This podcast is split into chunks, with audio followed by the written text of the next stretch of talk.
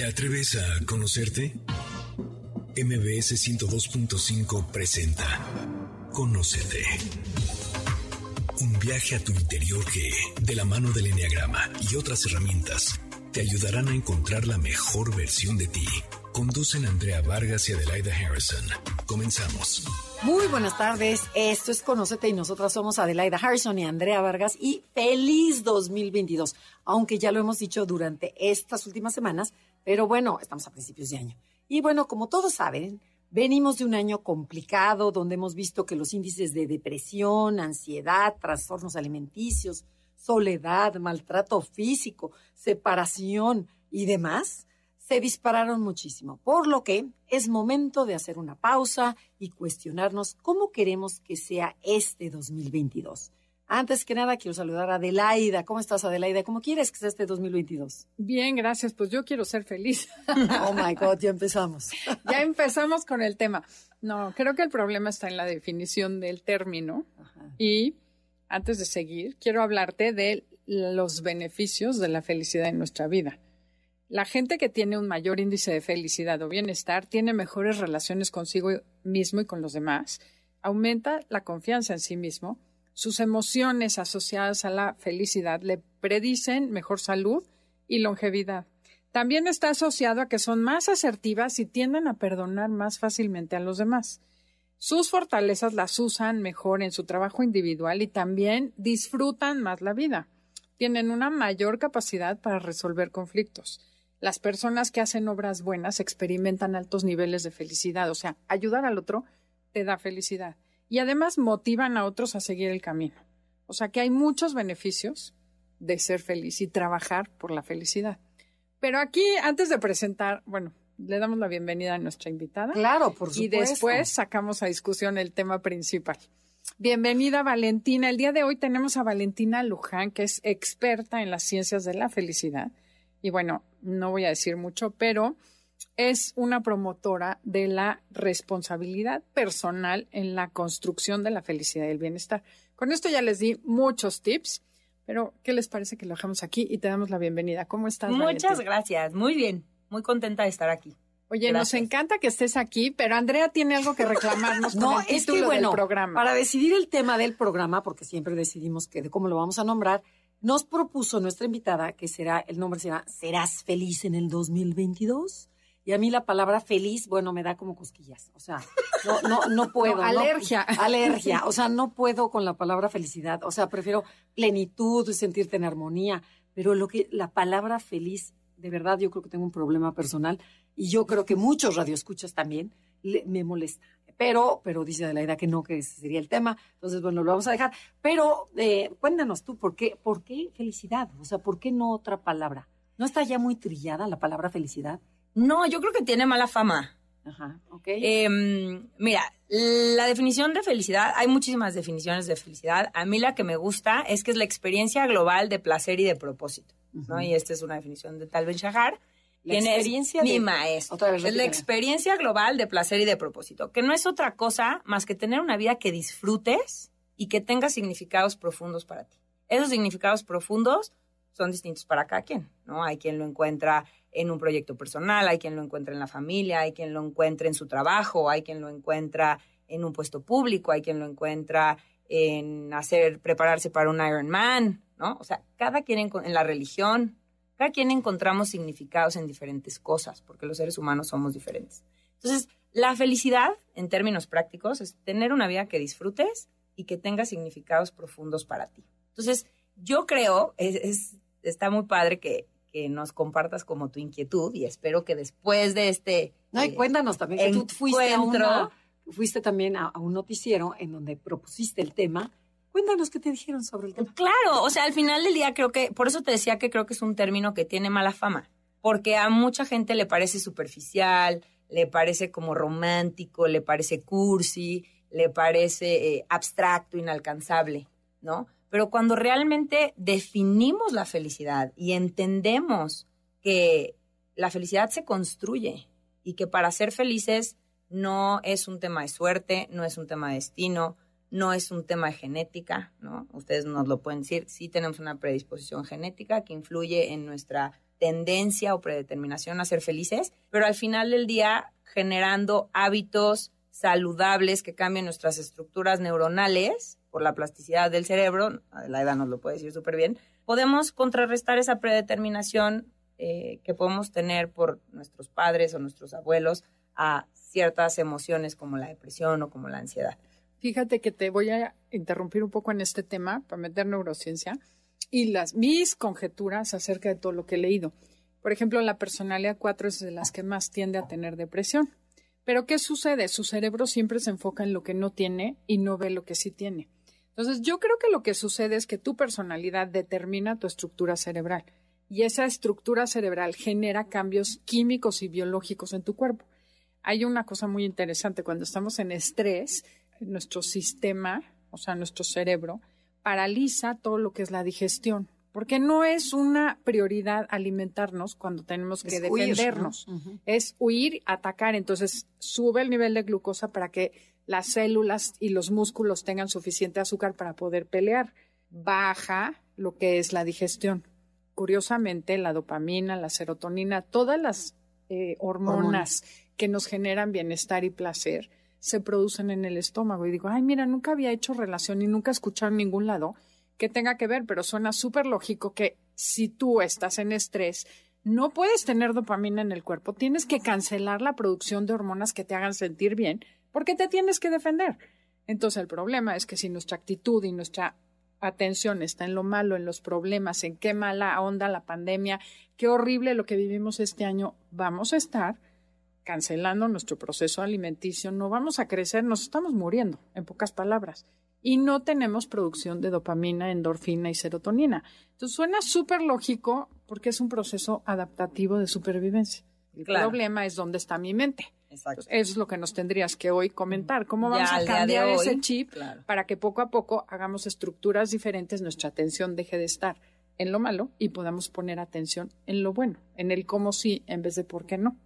Exacto, al final del día hablas como de toda la parte em, fisiológica, pero pues ya hemos evolucionado y como seres racionales siempre tenemos la libertad de elegir y de cambiar y de organizar nuestras decisiones para ir construyendo bienestar, ¿no? Entonces, creo que algo muy importante y que me gustaría compartir es la diferencia entre estar feliz y ser feliz. Sí, a ver eso. Porque, porque puede ser que un poco de ahí venga como esta inquietud que, que tenías, Andrea. Estar feliz es un estado de ánimo temporal asociado a emociones placenteras y disfrutables, como pueden ser la alegría, la paz, la emoción, eh, la serenidad, ¿no? La satisfacción. Es un estado de ánimo y va a pasar. Pero el ser feliz es una idea mucho más ambiciosa que nos habla de construir bienestar de largo plazo, ¿no? Entonces, cuando hablamos de estar feliz, es más, estar feliz todo el tiempo es hasta tóxico, ¿no? Porque parte del ser feliz, de esta idea ambiciosa de construir bienestar de largo plazo, implica construir herramientas para navegar de manera efectiva todo el rango de emociones que como seres humanos tenemos, las placenteras y las no placenteras. ¿No? Entonces, creo que es muy importante entender la felicidad como una responsabilidad, porque nadie, por más que te quiera, puede ser feliz por ti ni hacerte feliz. Solo tú te puedes hacer feliz. Y si bien empieza por una decisión, no se queda ahí, ¿no? Porque muchas veces oímos, es que la felicidad es una decisión. No, pues yo ya lo decidí y sigo sin ser feliz, ¿no? Sí. O sea, no, ¿dónde estuvo el delivery de la promesa? Entonces, sí empieza por una decisión, ¿no? Pero hay que trabajarle. Y nadie lo puede trabajar por ti. Entonces, ok, yo ya lo decidí. ¿Qué estás dispuesto a hacer? ¿Qué cambios quieres hacer? ¿No? Entonces, antes se creía que las personas felices eran porque pues, el destino, ¿no? O la suerte. Hoy en día sabemos que tú puedes cambiar el destino y tu suerte tomando decisiones, ¿no? Eh, a mí me gusta mucho una frase de Theodore Roosevelt que decía, eh, soy un fiel creyente de la suerte, pero me he dado cuenta que entre más trabajo, más suerte, más suerte tengo. claro. ¿No? O sea, el futuro lo creas tú. Después pensaron en la genética y pues estudiaron a estos gemelos idénticos y se dieron cuenta que pues, uno era muy feliz y el otro no, y qué pasaba si los dos tenían la misma carga genética. Entonces, al final del día, hoy sabemos que lo que determina tu felicidad es en un 90% eres tú. Tu actitud. Eres tú. No, el 40% es tu actitud. Eh, Sonia Lubemirsky y muchos científicos hicieron un estudio donde concluyeron que el 50% está determinado por la genética el 40% está determinado por la actitud o las actividades voluntarias y el 10% está determinado por las circunstancias, donde naciste, el clima, el gobierno, tus vecinos, lo que no depende de ti. Pero hoy sabemos por la neurociencia que ese 50% de genética tú lo puedes modificar. Entonces, si sumas el 50 y el 40, el 90% está en tus manos. Sí, que de hecho yo creo que la genética no es tanto la genética, sino lo que te enseñaron a ver en la vida. No creo que sea porque el cerebro de los niños es igual en todos. No habría manera de hacer genéticamente el cerebro diferente. No, pero sí yo creo que ya traes una, eh, predisposición neurológica en donde, por ejemplo, dices dos gemelos. ¿Por qué uno es risueño, se te avienta y el otro es mucho más reservado, es más, más gruñoncín? Entonces ya lo traes, ya estás en unas conexiones. Entonces ya entra, ¿no? O sea, ¿por qué no estás haciendo cara O sea, yo la verdad sí me cuestiono eso porque no puede ser que genéticamente determines la estructura cerebral. Es tan impresionante y tantas conexiones. Claro, en el vientre materno hay una, una periodista, Anne Murphy, que dice que aprendemos en el vientre más que el resto de nuestra vida. O sea, nuestro cerebro se estructura a lo largo del embarazo y cada niño va haciendo asociaciones entre el sonido, las descargas que tiene la mamá, porque te vas preparando para sobrevivir en ese medio en el que naces. Entonces, hay muchas cosas que todavía no sabemos, pero yo estoy convencida que es más bien pregunta, o sea, no está no es hereditario, sino, o sea, sí te dan la información, pero mucho es tu experiencia de vida desde el vientre. Evidentemente, el niño ya nace con ciertas cosas. Pero sí, pero bueno, yo no estoy tan de acuerdo ahí, en, en donde, por ejemplo, dos gemelos, a lo mejor el que estaba abajo estaba aplastado. si está aplastado el pobre niño, pues su experiencia en el vientre no fue tan linda por como el que estuvo arriba colchonado. Claro, pero entonces ya naces con esa predisposición a ser más feliz uno y el otro le va a costar más. Sí, mi, mi comentario era que en el vientre es donde más se estructura el cerebro. Pero vamos a dejar hablar a la invitada, pues, si no, Tenemos que ir a un corte comercial. Esto es Conócete. El tema del día de hoy es ¿Serás feliz en el 2022?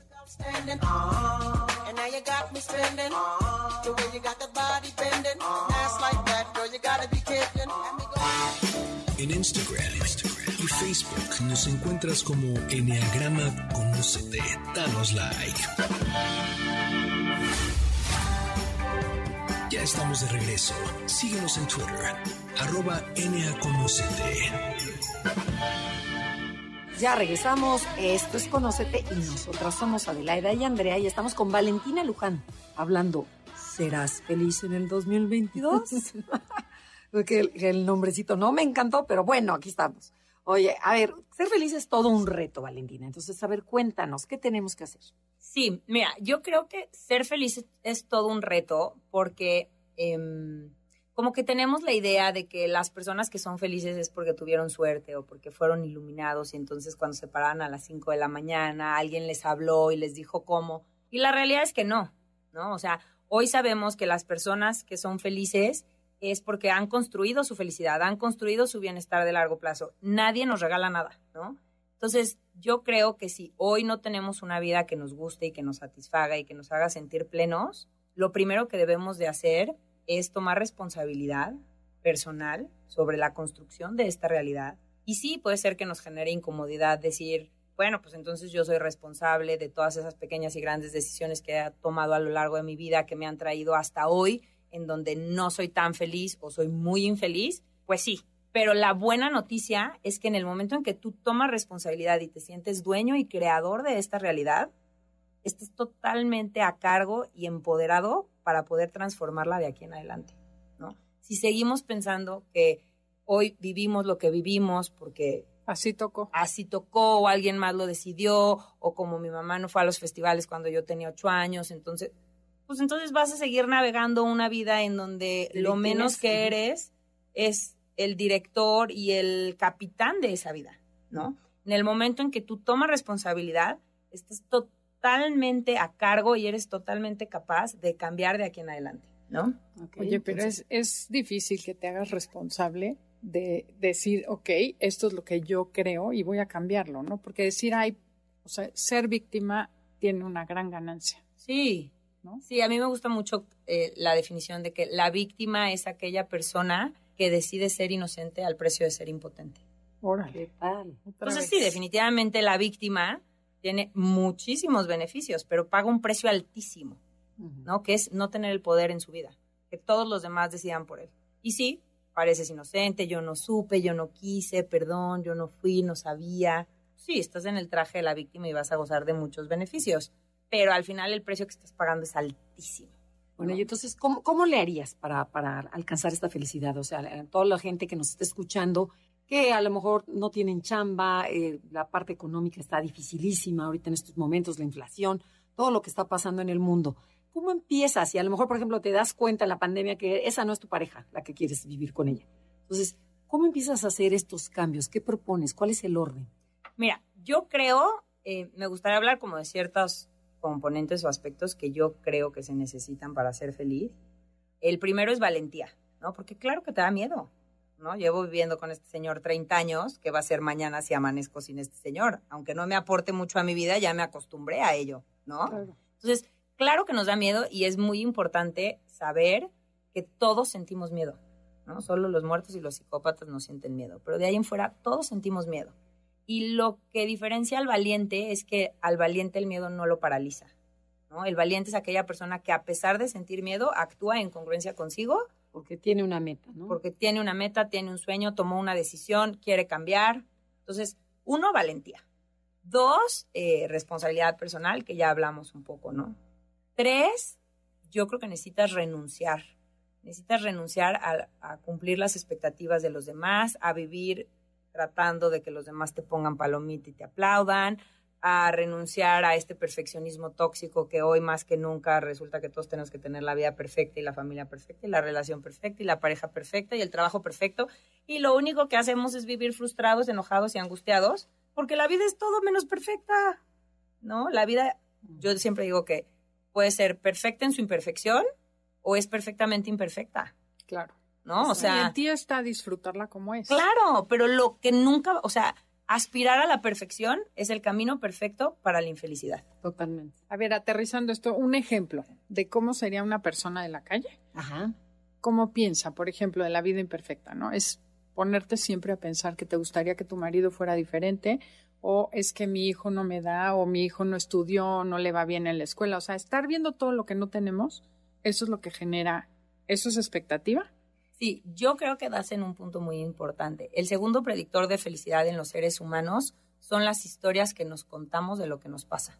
Eh, que es esta parte de que en el modelo de creación de la realidad, cuando tienes un evento, tú lo evalúas o lo interpretas con lo que tú traes adentro y eso genera cierta emoción en el momento en el que tú conscientemente decides evaluarlo diferente y empezar a contarte una historia diferente del mismo evento, ¿eh? Vas a empezar a generar emociones diferentes. Entonces, por ejemplo, la lluvia. Va a llover, pero yo decido si, no, es que si me mojo, qué tragedia y mi ropa se va a echar a perder y me voy a enfermar y entonces el resfriado y entonces ya me fui 50 años luz a la tragedia. O, no manches, qué padre, va a llover, pues sí, igual y me voy a mojar un poco, pero se va a limpiar el ambiente, pero eh, la agricultura se va a ver beneficiada, pero... Eh, me va a ahorrar regar el jardín. En regar el jardín. Entonces, sí se necesita vivir en conciencia para empezar a hacer este ejercicio de contarnos las historias diferente, ¿no? Y algo que creo que es muy importante es saber que podemos contarnos las historias diferente, incluso cuando los eventos ya pasaron, ¿no? yo sigo traumada porque mi mamá a los ocho años no iba a mis festivales. Yo decido hacer de mi mamá una bruja porque me despreció y no fue a esos eventos importantes, o pensar que mi mamá se le estaba rifando por trabajar y sacarme adelante. Exacto. Y que pagamos un precio juntas y que gracias a eso hoy tengo una carrera y soy quien soy. Claro, y el evento es el mismo, tu mamá no fue al festival. Sí, es un hecho, ya, dale la vuelta. Ya, pero entonces tú decides si te quieres contar las historias de una manera que te favorezca, que te ayude, que te sume, o quieres seguir de víctima pensando que la vida te debe y que tu mamá debió de haber hecho las cosas diferente. Exacto, y tu mamá ya se murió y no puede hacer nada diferente. Tú decides, eso es la decisión de ser feliz. Exacto. Entonces, a esa persona en la calle, eh, si decide empezar a vivir en conciencia y empezar a decir, a ver, mi esposo va a seguir haciendo lo mismo, pero yo decido si me sigo enojando por lo que él hace o no. Claro, no es que salgas corriendo y digas, adiós, ya me voy y salgas corriendo con tu itacate de tu casa. Es, decide, si te vas a quedar, deja de quejarte. Ajá, y necesitas hacer un plan, me imagino. Y si te vas a ir o quieres cambiar, exacto, un plan, ¿no? ¿No? Y entonces, pues creo que todos estos son como aspectos muy importantes y yo terminaría completando la valentía, la responsabilidad personal y eh, el renunciar, lo completaría con dos más. Uno, balance, porque muchas veces nos enfocamos en un aspecto de nuestra vida, ¿no? Eh, la salud, la salud, la salud. Entonces todo es salud y salud y salud. No, somos seres integrales que tenemos espiritualidad, que tenemos relaciones, que tenemos una parte emocional, que tenemos intelecto, ¿no? Entonces, cuando nos reconocemos como seres humanos integrales y empezamos a hacer esfuerzos en diferentes áreas de nuestra vida, podemos empezar a construir balance. Y realmente la felicidad, pues es el balance, de, este ser integral, ¿no? Porque no puedes estar perfecto en todo. Entonces, si yo voy a decidir ahorita, pues sabes que voy a empezar a hacer un plan porque definitivamente la persona con la que vivo ya no me suma y quiero empezar a tener independencia financiera, entonces voy a empezar a hacer un plan y un negocito y voy a entonces, le voy a meter mucho a la chamba, entonces ya probablemente ya no pueda ver tanto a mis amigas, probablemente ya no pueda hacer tanto ejercicio, probablemente. Entonces, tienes que empezar a hacer desde un punto de vista consciente un plan de acción de en dónde vas a poner los esfuerzos y los recursos y a qué aspectos les vas a quitar. Claro, ¿qué voy a dejar? ¿No? ¿Qué precios vas a pagar para perseguir en congruencia esa decisión que estás tomando? Entonces, Em, el balance creo que es un aspecto muy importante. Y el quinto, que a mí me gusta mucho, es información. Porque muchas veces cuando tenemos la iniciativa de hacer estos cambios, pues caemos en herramientas que no están probadas científicamente y lo único que hacemos es vacunarnos y ir perdiendo la credibilidad de nosotros mismos, porque pues es que ya lo intenté y no funciona, no, pues lo intentaste mal. O sea, no es que tú no seas capaz o que lo que hiciste no es suficiente. Pero a ver, ¿a qué te refieres más con información? Explícate un poquito. O sea, creo que eso, la psicología positiva es la ciencia de la felicidad. Y la psicología positiva lo que hace es darnos información y herramientas probadas científicamente que aumentan nuestras probabilidades de éxito cuando tratamos de iniciar un esfuerzo para construir bienestar.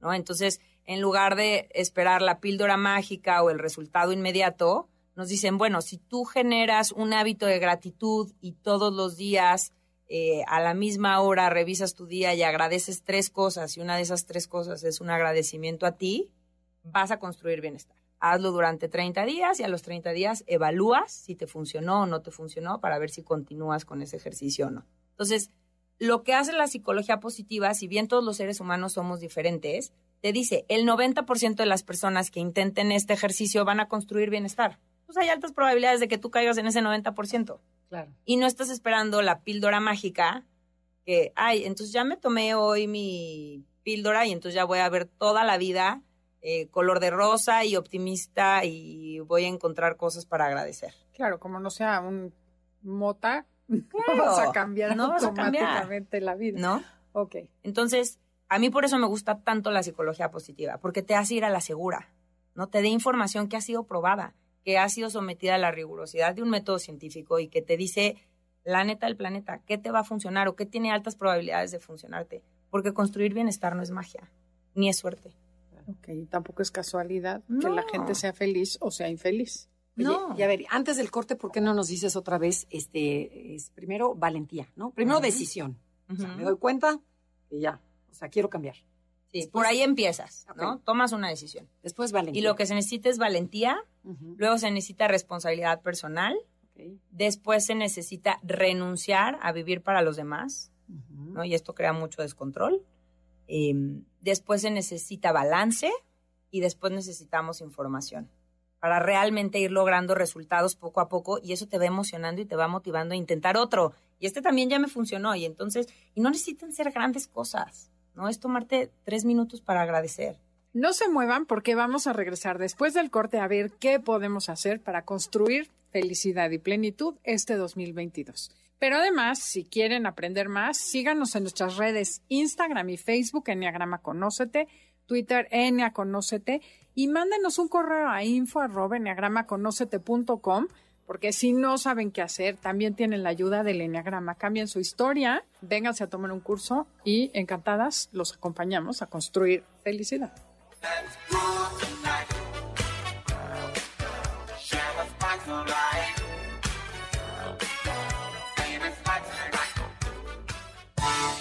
En Instagram, y Facebook nos encuentras como Enneagrama con Conócete. Danos like. Estamos de regreso. Síguenos en Twitter. Arroba NAConócete. Ya regresamos. Esto es Conócete y nosotros somos Adelaida Harrison y Andrea Vargas. Estamos transmitiendo desde MBC Radio Ciudad de México. Estamos hablando con Valentina Luján sobre Serás feliz en el 2022. Y bueno, estamos hablando ahorita del corte comercial en donde en enero todo el mundo tenemos miles de propósitos, hacer más ejercicio, la dieta, voy a dejar este güey, este, vamos a hacer cosas diferentes. Pero en febrero cambian las cosas y volvemos a la misma monotonía. Entonces, cuéntanos, Valentina, ¿qué tenemos que hacer? Ya decidimos, dices, yo ya, de verdad quiero cambiar. ¿Qué plan tenemos que hacer? Em, creo que ahorita tocas, se me viene como una idea importante, que es eh, no perder la credibilidad de nosotros. Ok.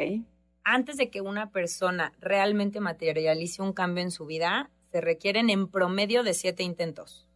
No es un número chiquito, ¿no? Pero creo que eso da como paz para decir... No estoy tan mal. Exacto, ¿no? Tengo chance todavía. todos los años me pasa lo mismo. No importa, no desistas. Sí se puede. Entonces, ok, ya decidiste que quieres ser feliz, ya entendimos ya entendiste que ser feliz es tu responsabilidad y este 2022 que estamos empezando el ciclo es una excelente oportunidad para hacerlo. ¿Cómo le hacemos? Entonces, a mí me gusta mucho compartir un proceso de cinco pasos porque no es que sea volver a inventar la rueda, ¿no? O sea, es muy lineal y muy claro. Primero necesitamos diagnosticar, ¿no? hay un ejercicio que se llama la rueda del bienestar o puedes hacer un ejercicio de poner las áreas que son importantes en tu vida y ponerles una calificación de cómo sientes que estás en esas áreas en este momento. Hay muchas herramientas para hacer un diagnóstico, pero esas son como dos de las más fáciles. Lo primero que necesitas es analizar para saber en qué área de tu vida quieres hacer ese cambio. El segundo paso, ya que tienes claridad, es hacer un plan, ¿no?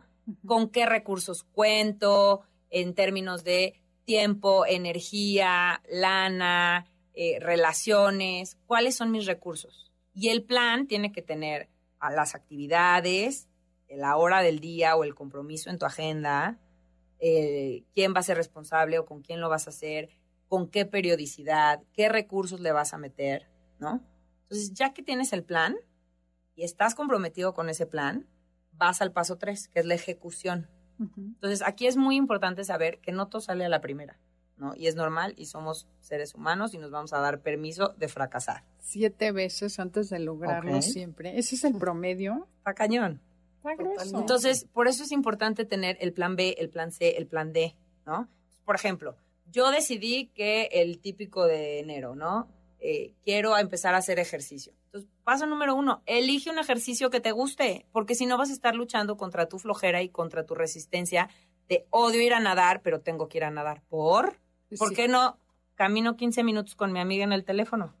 Y cuando menos te diste cuenta ya sonó el temporizador y la chicharra de, ups, ya pasaron, amiga, te tengo que colgar, ya caminé mis 15 minutos. Bueno, o si te gusta el yoga, camino una hora porque vamos juntas y entonces ya te quieres quedar a caminar más porque la chorcha está muy buena. Está muy buena. claro. Entonces, una, elige un ejercicio que te guste. Haz un plan de acción, ponte de acuerdo con tu amiga o dile, amiga, te voy a llamar para que me acompañes 15 minutos en lo que tú te peinas o te pintas o lo que sea, ¿no? Entonces, ya tienes el plan de acción eh, plan B, plan C, plan D. Si tu amiga no te contesta, tienes que tener otra amiga. ¿No? Porque las cosas no siempre salen a la primera. Y te pones el podcast de Enneagrama, conócete y ya es tu compañía. Y ya se te olvidó que te dio flojera ponerte los tenis. No pueden dejar de caminar hasta que no acabe el programa. Exacto. Exacto. ya. Un podcast al día y 400 podcasts tienen Está buenísimo. ejercicio por hacer. Entonces, ya que hiciste tu plan y que lo tienes muy armado y pensaste en lo que podía salir mal y cómo lo ibas a resolver y demás, pasas a la ejecución. Entonces, es muy importante en la ejecución hacerlo entre 21 y 30 días, porque es cuando realmente se vuelve un hábito, ¿no? Nosotros en la vida moderna queremos la inmediatez, pero la construcción de la felicidad no funciona así, porque no porque salgas a caminar un día ya puedes evaluar si realmente te sirvió y cumplió el objetivo que tú estabas buscando de hacer ejercicio y sentirte mejor por haberlo hecho un día. necesitas sostenerlo durante 30 días mínimo. Luego evalúas. A los 30 días voy a evaluar. ¿Me funcionó? ¿No me funcionó? ¿Logré el resultado que quería o no? Y con base en eso decides si lo continúas o si haces ajustes. Entonces, el proceso es muy lineal. Diagnostico, hago un plan, ejecuto el plan, evalúo si me funcionó o no me funcionó y con, y con base en ello decido. Entonces, ya sea en relaciones. Sí, en lo que quieras. En lo que quieras. No he visto, es que me siento sola. Ok, ¿qué piensas hacer para no sentirte sola? Ah, pues voy a hacer una lista eh, de las amigas con las que no he hablado hace mucho tiempo, de la gente que quiero. Eh, voy a hacer una reunión en mi casa. Voy a ir a... Meterme un curso. Me voy a meter un curso para conocer, gente, nueva voy a ir a esas fiestas donde siempre me invitan y siempre digo que no, ahora voy a hacer un esfuerzo y 15 minutos, pero me voy a parar ahí. Igual y me gusta y me quedo. No sé, tienes que empezar a hacer un plan de acción de cómo nos vas a sentirte sola. Porque si creemos que la soledad se va a quitar porque alguien va a venir a nuestra puerta y nos va a tocar, no funciona así. no, claro. no, estamos dejando todo en, en manos de otros. De manos de otros. Entonces, ya que tengo mi plan, lo ejecuto ay, mira, esto me gustó, esto me hizo sentir incómoda, esto no me lateó tanto, me encantó reconectar con esta amiga, mira, me di cuenta que hay muchas amigas mías que también se sienten solas, no soy un bicho raro, ¿no? Entonces, la felicidad también es muy importante saber que es un proceso, ¿no? Y es un proceso que dura toda la vida. No es como de, ay, ya soy feliz, ya la hice. Ya a mis 40 años ya me tiro a la hamaca y dejo que todo suceda mágicamente. No, construir felicidad y bienestar de largo plazo es un proceso que va a terminar el día que me muera. Lo primero que tenemos que entender es que la felicidad es algo que es día con día y que todos los días decides ser feliz. Y paso dos, que me parece súper importante lo que dijiste. Ya que decidí que quiero ser feliz, ahora, ¿qué voy a hacer para ser feliz? Chambeale. Ok. Y otra cosa bien interesante que creo que es importante recalcar, tú lo dijiste, pero hay que hacer énfasis. Mucha gente quiere que su vida cambie, pero no quiere hacer cambios en su vida. ¿Qué es lo que estás diciendo? Entonces, sí también como sentarte conscientemente a decir, si de verdad quieres que tu vida cambie, estás incómoda, estás dispuesta a pagar el precio, porque claro. está grueso como hay gente, ah, nos pasa muchísimo. Las que ya de hecho, por ejemplo, ay, es que no tengo para pagar el curso, el típico, dame coaching. Dice, ok, te voy a dar coaching. Y es la gente menos comprometida, son las que menos van, nadie trabaja. Y dices, a ver, te estoy regalando mi tiempo y no lo estás valorando también es como hacer ese proceso de introspección y decir qué tanto estoy dispuesto a hacer un cambio y qué tanto lo quiero. Y claro. si no, quédate donde estás, pero ya no te quejes. Claro, yo creo que em, es súper interesante esto que comentas, porque también se vale no ser feliz. O sea, por eso decimos que la felicidad empieza con una decisión, ¿no? Entonces, en el ejemplo que pones, si la persona decidió no ser feliz, está bien, ¿no? O sea, la, la felicidad es un proceso personal y no porque queramos muchísimo a alguien o esa persona nos quiera muchísimo, nosotros podemos ser felices por esa persona. Entonces, si hay alguien que decidió no ser feliz y no está dispuesto a pagar el precio de la construcción de ese bienestar, muy válido, ¿no? Cada quien. Y muchas veces, bueno, es que suena súper complicado ser feliz, qué difícil. Pues sí, puede ser, pero al final yo creo que es mucho más difícil resignarte a vivir una vida mediocre, una vida medias, una vida con tibieza, ahí pasándola y sobreviviendo el día a día, a mí eso me suena mucho más difícil. Claro, claro, claro. Oye, ¿y qué podrías hablar, qué podrías decirnos sobre la felicidad, pero desde la parte espiritual, en donde de verdad ya hay un gozo, en donde, en donde ya, ya el tiempo no cuenta? A ver, ¿qué, qué? Mira, la espiritualidad es encontrar propósito en tu vida, encontrar significado. Y está muy vinculado a la religión. La realidad es que mucha gente lo encuentra en la religión pero tú puedes ser una persona sumamente espiritual y no tener religión. Totalmente ¿No? Entonces, encontrar propósito en tu vida es indispensable conocerte, porque ¿cómo vas a encontrar lo que tiene un gran significado para ti si no sabes qué te gusta, qué te preocupa, qué te enfurece, qué te da miedo, con qué sueñas, ¿no? Entonces, creo que para encontrar propósito en la vida necesitas echarte un clavado y realmente, em, pues, conocerte y saber en dónde están las cosas importantes para ti. Y hay dos cosas eh, que son como muy importantes en la parte de la espiritualidad. Y una de ellas es que nosotros podemos elevar un momento ordinario a algo extraordinario a través de estar presentes en el presente. ¿No? O sea, tú le puedes sacar un jugo a la cosa más insignificante a partir de poner todos tus sentidos en ella. Ejemplo, voy caminando y me encuentro una mariposa, o sea, me para una Catarina en el brazo. Entonces, wow, ya viste la Catarina y ve qué rojo tan intenso y ve los puntitos y es perfecta y vele las patas y ve cómo se mueve. Y fueron 30 segundos de la cosa más X del mundo donde le pudiste haber soplado a la Catarina y quitártela del brazo. O disfrutar que se te O decir, no manches, y realmente conectar con esa grandeza de la naturaleza y decir gracias por ellos, porque estoy aquí, porque pude experimentar esto, porque... Sí, o mira, por ejemplo, me acaba de pasar con los nietos jugando cartas, eran las carcajadas, y este, y dices, qué momento tan agradable sin planearlo, ¿no?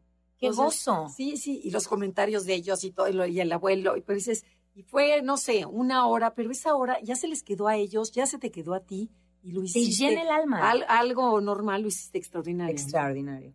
Cuando tú pudiste haber estado, ay, es que eh, esto falta Bueno, y esto no está, rápido, y el celular, ajá. y, y que no ya estás presente. apúrense, ya hay que acabar. No estás presente. O sea, está tu cuerpo, estás medio jugando, pero realmente tu cabeza está en lo que te falta hacer, en lo que te angustia, en lo que te contó tu amiga, en lo que... No estás ahí. Pero si tú estás ahí y percibes el tono, la risa, los gestos, eh, el comentario, la interacción, o sea, fue un momento que pudo haber pasado desapercibido y sin embargo, tener toda tu atención y todos tus sentidos hicieron que se volviera un momento extraordinario Y, un momento y eso te llena de propósito. Y es un momento espiritual. Oye, otra pregunta. ¿Qué le dirías a las personas que dicen, no, es que yo no puedo ser feliz hasta que suceda tal cosa? O sea, que ya pusieron su felicidad en el futuro. Eso es súper común. Eh, los seres humanos condicionamos nuestra felicidad a fama, dinero en el banco, cuando tenga X pareja, cuando pueda tener hijos, cuando... Y eso es un mito. Yo creo que... ¿Por qué condicionar tu felicidad al futuro si puedes empezar a construir felicidad y bienestar hoy? O sea, como, ¿por qué me voy a esperar a cuando tenga tal puesto? Hoy puedo empezar a construir felicidad. Ok, no te esperes al mañana. No te esperes. Hoy decides ser feliz, aunque sigues deseando. Tampoco es que renuncies a los deseos que tienes del futuro, pero disfruta el camino, como dice. Andrea siempre dice, párate y huele las flores. Sí. Tenemos que ir a un corte comercial. El tema del día de hoy es ¿Serás feliz en el 2022? Esto es Conócete y si les gusta el programa bajen los podcasts en cualquier plataforma digital, Himalaya, Spotify, iHeartRadio, eh, iBox y muchas más.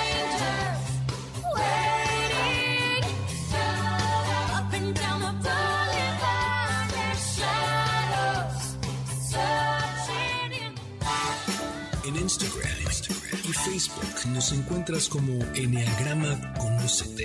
Danos like. Ya estamos de regreso. Síguenos en Twitter, arroba. Ya regresamos. Esto es Conócete y nosotros somos Adelaida y Andrea y estamos con Valentina Luján hablando sobre serás feliz en el 2022. ¿Cómo hacerle? Entonces, Adelaida te preguntaba que, bueno, estas personas en las que dicen, no, no voy a ser feliz, o sea, siempre futureas, dejas la felicidad para el futuro. Sin embargo, hablaste en el corte comercial sobre un término que es la... ¿cómo- cómo Es va? suficientemente Te- bueno. El suficientemente bueno. Por ahí, ¿No? platícanos un O sea, poquito sobre eso. esto se trata de que, si bien no se trata de ser perfecto, tampoco se trata de tirarnos a la hamaca y de renunciar a nuestras aspiraciones y de no tener ambiciones en la vida, ¿no? Entonces, lo que justamente trata este concepto es de conciliar las dos ideas. ¿Cómo puedo seguir luchando por mis sueños y por mis aspiraciones en la vida sin sentirme asfixiado y frustrado y condicionar mi felicidad que hasta que yo obtenga eso que quiero, sea puesto, pareja, Cuerpazo. dinero, cuerpazo, vida perfecta, voy a ser feliz. ¿Cómo puedo ser feliz hoy sin necesidad de todo el tiempo estarme sintiendo insuficiente y de estar condicionando mi felicidad al futuro? Entonces existe este concepto del suficientemente bueno, que es que de manera consciente tú determinas cuál es el perfecto.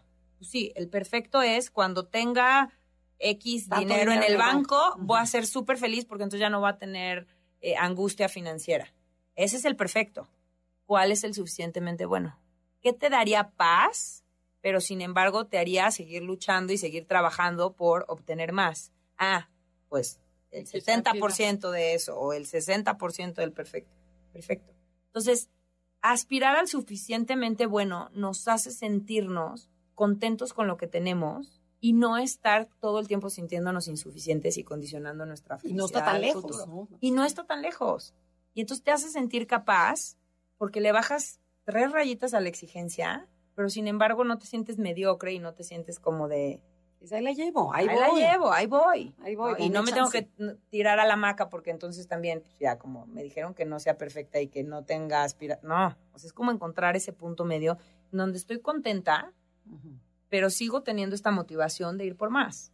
Y eso no tiene que ver con lo que dijiste hace rato, el segundo punto de planear, porque la planeación acaba siendo tú suficientemente perfecto en enero, sería esto, ¿no? Exacto. O sea, también alguna vez tomé un curso y decían, es que no te pongas una meta inalcanzable. Digo, por ejemplo, tú y yo, no, pues ya quiero ser joven otra vez, imposible.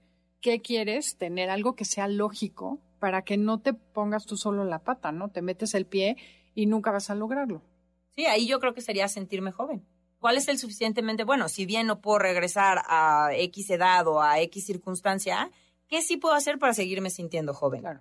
Tener actividad física, eh, hacer reuniones, tener vida social, eh, jugar con mis nietos. O sea, hay Cortarme muchas cosas que puedes hacer no para sentirte canas, joven. claro. Echarle ganitas. Sí, sí, Bueno, sí, mi meta es ser una vieja sabia. Cuando tenga 90 años, como que la gente quiere estar conmigo. Y eso es algo que tienes que trabajar desde hoy, ¿no? Como Está decir, padrísimo. cómo ser agradable, cómo moverte. El otro día me tocó una señora de 95 años sola. Llegó al quiropráctico sola, no usa lentes, Mi vida. maneja y la veías perfecta. En dice, mi club una señora de 90 años que anda en moto, llega en moto. No, bueno, bueno, bueno. Ve, o sea, la juventud se es un concepto. No, y quieres que se te pegue, o sea, quieres estar con esa persona. Claro. En Entonces, si bien no puedes, que es joven, ¿25? Ok, no puedo regresar a tener 25 años, pero sí puedo sentirme joven.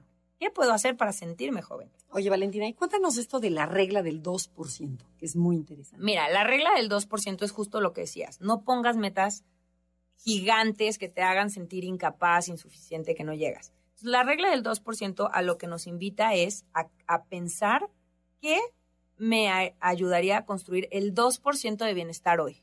Entonces empezamos a pensar en estas pequeñas dosis o pequeños objetivos que nos motivan porque son alcanzables. ¿no? Entonces yo digo, ok, ¿cómo me sentiría 2% menos sola hoy? Ah, pues hablando con una amiga o interactuando con un desconocido o lo que sea que tú decidas que en tus circunstancias sea alcanzable Sí, o en cuestiones de salud, ¿no? Por ejemplo, y ejecútalo. en lugar de cuatro tazas de café, le bajo a tres, le bajo a ¿Cómo dos. me sentiría 2% más contenta con mi bienestar físico? Ah, pues si hiciera ejercicio. Ok, empieza caminando 10 minutos.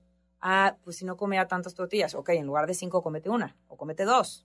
Entonces es pensar en estos esfuerzos marginales, Ujú. en estos pequeños, Pequeños. cambios que generan grandes resultados, porque si los hacemos en esos puntos importantes para nosotros, es donde vamos a realmente capitalizar Y a ver los cambios reales, Sí. ¿no? Exactamente, ese poquito, se, todos se- los días. se maximiza el resultado. ¿no? Entonces, pensar en este 2% realmente siento que es como una forma de motivarnos así a hacer estos esfuerzos, porque así es como se construye la felicidad. De estos pequeños esfuerzos intencionales y conscientes que generan grandes cambios en nuestra vida y que catapultan los resultados y que dices, oye, a ver, haber generado un hábito de gratitud, no manches, me ha hecho darme cuenta de que no tengo una vida tan fea, de todo lo que puedo, y muchas veces, por ejemplo, yo les digo, cuando les cueste trabajo generar un hábito de gratitud, solo piensen en aquellas cosas que tienen hoy y que si no las tuvieran las desearían con todo el alma. salud. Ver, Salud. caminar, mis dedos, el sol. No tengo una amiga que se acaba de ir a vivir a Suiza y me dice, tengo una semana sin ver el sol. Estoy que me muero. Pero en este país, como tenemos sol todos los días, lo damos por hecho. Claro. ¿no? Tener libertad. Conocí a una chava que es, eh, ay, me puse chinita, refugiada de Afganistán y tenía 40 días viviendo en México. Y le dije, ¿qué es lo que más te gusta de mi país? Me dijo, sentir que mi pelo vuela con el aire. Entonces me cayó el 20 que ella tenía 30 años Encerrado. con el pelo cubierto. Y Claro. nunca había sentido que el pelo se le movía cuando soplaba el viento. Entonces hay tantas cosas Por las que agradecer. y con las que podemos construir bienestar que damos por hecho. Entonces, realmente, por eso ser feliz es este trabajo personal de todos los días. Y empieza con una decisión, pero hay que cambiarle. porque podemos seguir dando por hecho o podemos empezar a agradecer todas esas pequeñas cosas que tenemos. No, y yo quiero ventanear a nuestra invitada que llegó el día de hoy con unas cajitas que están lo máximo, en donde ella pone gratitud, pero es una caja hecha de madera con cristal, que cualquiera puede ser tu propia caja, o sea, una caja de cartón en donde la forras y le haces una, una, una abertura, ¿no? y, y tiene, ahí mismo ella nos puso unos papelitos y una pluma para agradecer todos los días algo se me hace, te lo, juro que se me hace el mejor regalo que, podemos recibir para este inicio a mí me lo regaló hace un año. Ah, de verdad. Entonces ya llevo, bueno, casi un año, llevo escribiendo todos los días y de verdad es padrísimo. Que no es lo mismo pensarlo a escribirlo, ¿no? Exacto. No. porque además es justo, cuando me voy a meter a la cama la tengo así en la cabecera, entonces la veo y digo, no me puedo acostar hasta que no escriba algo. Y hay días que estás de malas y dices, ay, hoy y digo, no, hoy voy a escribir, aunque sea que respiré. Hay días que digo, respiré sola y no necesito oxígeno, porque hay mucha gente que tiene ese problema. Eso, digo, no, siempre acabo agradeciendo más, la verdad. Pero, pero te recuerda, ¿no? Entonces, sí, sí los invitamos a que construyan su propia caja y de pongan gratitud y con un orificio para que metan ahí. Y como dice Aida, cuando estás en tu, ¿cómo le pusiste el estado hater? ¿O hater. cuando estás de hater, estás de gruñona, abre esa cajita y empieza a leer los papelitos que de lo que agradeciste. ¿no? Claro, porque te das cuenta que tienes miles de bendiciones en la vida y creo que eso es lo que hace que la gente pueda vivir con felicidad. Que a mí, a diferencia de Andrea, me encanta el término felicidad porque creo que es una manera de vivir. Bueno, además lo he experimentado, ¿no? Poder estar bien a pesar de todo lo que te pueda suceder. Creo que es eso, felicidad, ¿no? Está mal entendido, porque yo decía, no, yo no trabajo, yo no soy feliz, yo soy una, o sea, me pregunta si no me considero una gente alegre, o sea, eso no es felicidad. no, pero sí soy feliz, o sea, sí le tengo que echar más ganitas a divertirme a la sonrisa, ¿verdad? A divertirme más. Sí, pero eso es estar feliz. Ajá. ¿No? Tú puedes ser una persona seria y que no todo el tiempo estés expresando alegría y júbilo y no ser extrovertida, pero puedes ser una persona sumamente feliz. O sea, puedes ser feliz porque experimentas altísimos niveles de bienestar de largo plazo en muchísimas áreas de tu vida. Y eso no quiere decir que andes con los pompones bailando salsa por todos lados. No, nada. Eso es lo que me cuesta. Digo, debería ser más alegre y bailar más. y Pero según quién. No, sé, según las reglas, lo que dicen los demás. Renunciar a vivir para los demás. Ok, gracias. Y la, la connotación que tenemos de felicidad es totalmente diferente. Es fiesta, alegría, ver gente. No necesariamente puede estar en tu casa y ser cocinando y ser muy feliz estar limpiando y ser muy feliz. Muy feliz. O sea, es la felicidad y está internamente, ¿no? Definitivamente. Y mucho tiene que ver con estas historias que nos contamos y con todo este trabajo personal, porque cuando empiezas en esta aventura que es la felicidad, te empiezas a emocionar y empiezas a intentar cosas y te empieza a dar resultados y a veces ves que no le haces, entonces haces ajustes y entonces ya ahora sí te dio resultado. Y es como una aventura. Te empiezas como a emocionar y a apasionar y muy divertido. O sea, cualquier cosa la puedes transformar. Sí, Claro que sí. Valentina, se nos acabó el tiempo. Tenemos un minuto. Cuéntanos con qué quieres que se quede la gente. Así tu mensaje de cierre para todos, para que se animen a tomar esa decisión de ser felices. Mi mensaje es que veamos la felicidad como algo cercano y alcanzable. Y que si bien empieza por una decisión, hay muchísimo trabajo por hacer para construirla. Y que es un proceso que dura toda la vida y que no necesariamente está vinculado con estar felices, sino que ser feliz es esta idea ambiciosa de construir bienestar y balance de largo plazo en nuestras vidas, que somos totalmente capaces de lograrlo y que pues invitarlos a, trabajar y a hacerse llegar información que los haga ir a la segura, ¿no? Y intentar esos esfuerzos intencionales y conscientes que realmente tengan altas probabilidades de éxito de construir felicidad y bienestar. Pues mil gracias. Te agradecemos mucho que hayas venido el día de hoy a decirnos cómo ser felices en el 2022 y dónde te encuentran. ¿Cuáles son tus redes? Porfa, comparte. Estoy en todas las plataformas, en YouTube, Twitter y Facebook. Estoy como Valentinamente Feliz. En Instagram es arroba valentinamente-feliz. Y tengo un podcast en todas las plataformas de audio que se llama Valentinamente Feliz. No, bueno, o sea que por todas partes y de verdad no se la pierda, nosotros la seguimos ahí y no, de, de verdad da unos tips buenísimos y la mujer contagia esa felicidad que realmente vives. Muchas gracias. No, de verdad que muchas gracias. Gracias y agradeciendo, agradecemos que estén ustedes al otro lado del micrófono todos los sábados, que nos acompañen y bueno, listos para trabajar este año por la felicidad y el bienestar. Sí se puede.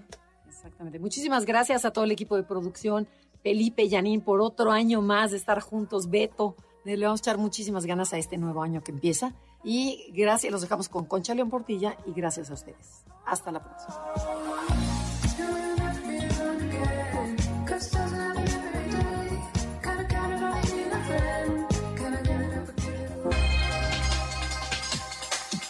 Te esperamos en la siguiente emisión para seguir en el camino del autoconocimiento. Conócete, MBS 102.5.